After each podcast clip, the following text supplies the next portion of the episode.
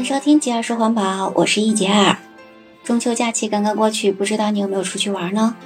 因为全国现在目前的形势来讲，家里有上学的孩子嘛，还是不敢带他出去乱跑的，所以我们也没有出去玩。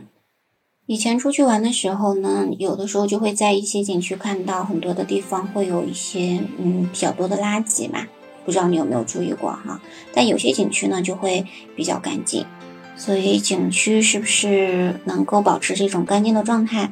呃，也取决于我们的游客环保的意识吧。有一个人呢，他在出去玩的时候就看到了这些垃圾，所以呢，他觉得需要做一些事。这个人是谁呢？是澳大利亚的伊恩基南先生，他在一九八七年的时候，自己驾驶着单人帆船去环游地球的时候，就会看到了漂浮在海上的有一些垃圾，所以他就觉得有一些事情是非常必要去做的。所以呢，他回到了悉尼之后，在他的朋友的帮助之下呢，就发起了清洁悉尼港日，这是在一九八九年进行的这个活动。那这个活动呢，就召集了大概有四千名的志愿者，他们呢一起来清理了废旧的汽车、白色垃圾、玻璃瓶、烟头等等。那么同时呢，这个伊恩先生呢，还和他的委员会认为呢，既然一个城市可以行动起来，整个国家应该也行吧。所以呢，他们之后呢，又发动了全国人民一起动手。那于是呢，接下来的一年，也就是一九九零年，就有三十万的志愿者参加了新一轮的清洁澳大利亚日。所以呢，我们看，那其实呢，不要说一个人的这个力量不行哈。那么这个活动呢，它确实是从一个城市发展到一个国家，然后之后呢，这个伊恩先生呢，他又把眼光放到了全世界。所以呢，在得到了联合国环境规划署的支持之后，那于是呢，这个世界清洁日就在一九九三年呢第一次举办了。所以呢，从那个时候开始呢，世界清洁日就成为全球性的社区活动了。每年呢，会有超过一百三十个国家、三千五百多万人参与到这个活动中来。而在二零一八年呢，这个活动可以说呢是一个非常高潮的时期了，因为在二零一八年九月十五号，从最早日出的新西兰到最西边的夏威夷，全球呢一百五十八个国家，大概有一千七百万人都接力了人类历史上规模最大、参与人数最多的垃圾清理环保马拉松了。所以呢，从一九八九年的清洁悉尼港日，到一九九零年的清洁澳大利亚日，再到一九九三年的世界清洁日，所以呢，我们就可以看到人类的潜力还是非常非常大的。只要我们稍微努力一下，我们号召大家呢去参与到保护国家、保护世界的这样一个嗯活动中来，还是有很多人愿意去参与的。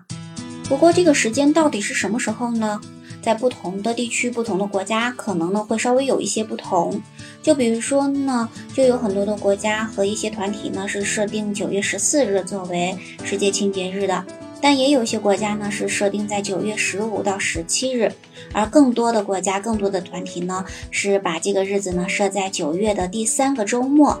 那么我想呢，设在周末是因为周末我们不用去上班嘛，可以有更多的时间来参与到这个活动中来。因为呢，这个世界清洁地球日它并不是一个嗯国家的节日嘛，也不可能给我们放假嘛，所以呢，要参与到这个活动，我们也是需要有时间的。所以呢，更多的国家和地区是把这个时间设定在九月的第三个周末。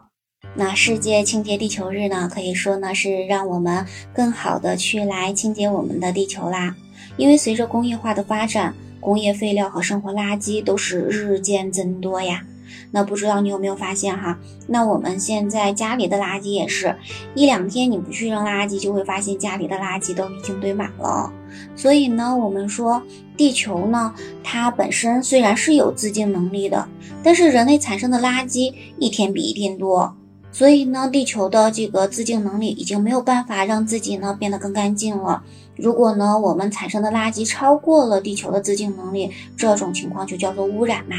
那我们日常所使用的，比如说呢，快餐饭盒，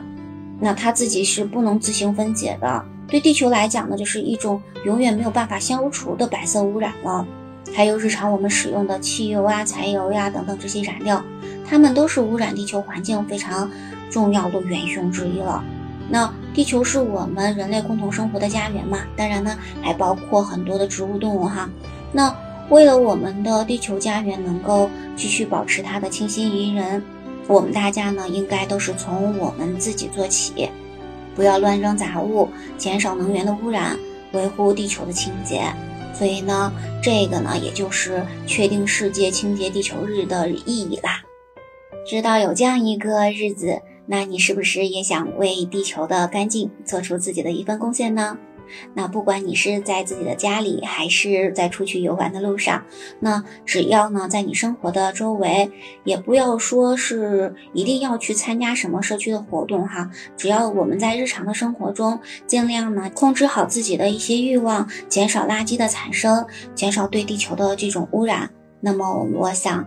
我们也是为地球的清洁做出了我们力所能及的贡献，你说是不是这样呢？在评论区跟我说说你的想法吧。我们今天的分享就到这里了，感谢你的聆听。喜欢我的节目的话，一定要关注、订阅、点赞哦。我们下期节目再见吧，拜拜。